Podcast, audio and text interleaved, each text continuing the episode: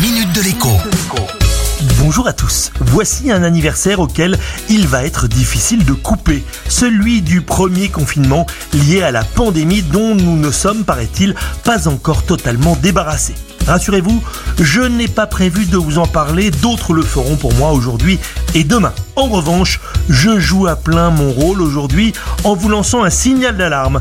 Jetez un œil sur votre vignette de contrôle technique histoire de voir quelle est sa date de fin de validité. Si elle tombe en mai, juin ou juillet prochain, attendez-vous à avoir de gros ennuis si vous n'anticipez pas avant. En effet, vous l'avez peut-être oublié, mais lors du premier confinement, les contrôles techniques automobiles avaient été prorogés de deux mois, faute de pouvoir les passer alors que tout était fermé. Au total, la mesure a profité à 1,5 million d'automobilistes. Seulement voilà, deux ans plus tard, il va donc y avoir 1,5 million d'automobiles à contrôler en plus qu'en temps normal, et ce de mai à juillet prochain. Quand on sait que les centres auto contrôlent normalement 500 000 véhicules par mois, il est facile de visualiser l'embouteillage qui se profile à l'horizon.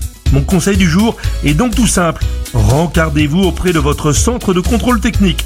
Quand je dis rencardez-vous, j'entends bien entendu prenez un rencard.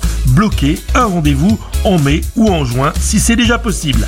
Et si la date est trop lointaine, eh bien n'hésitez pas à avancer cette date de contrôle sur avril ou sur mai. Quelques semaines perdues sur la durée de validité de votre contrôle technique sont bien moins pénalisantes qu'un contrôle technique périmé et pas de rendez-vous à l'horizon juste avant les départs en vacances. À demain. La minute de l'écho avec Jean-Baptiste Giraud sur radioscoop.com et application mobile Radioscoop.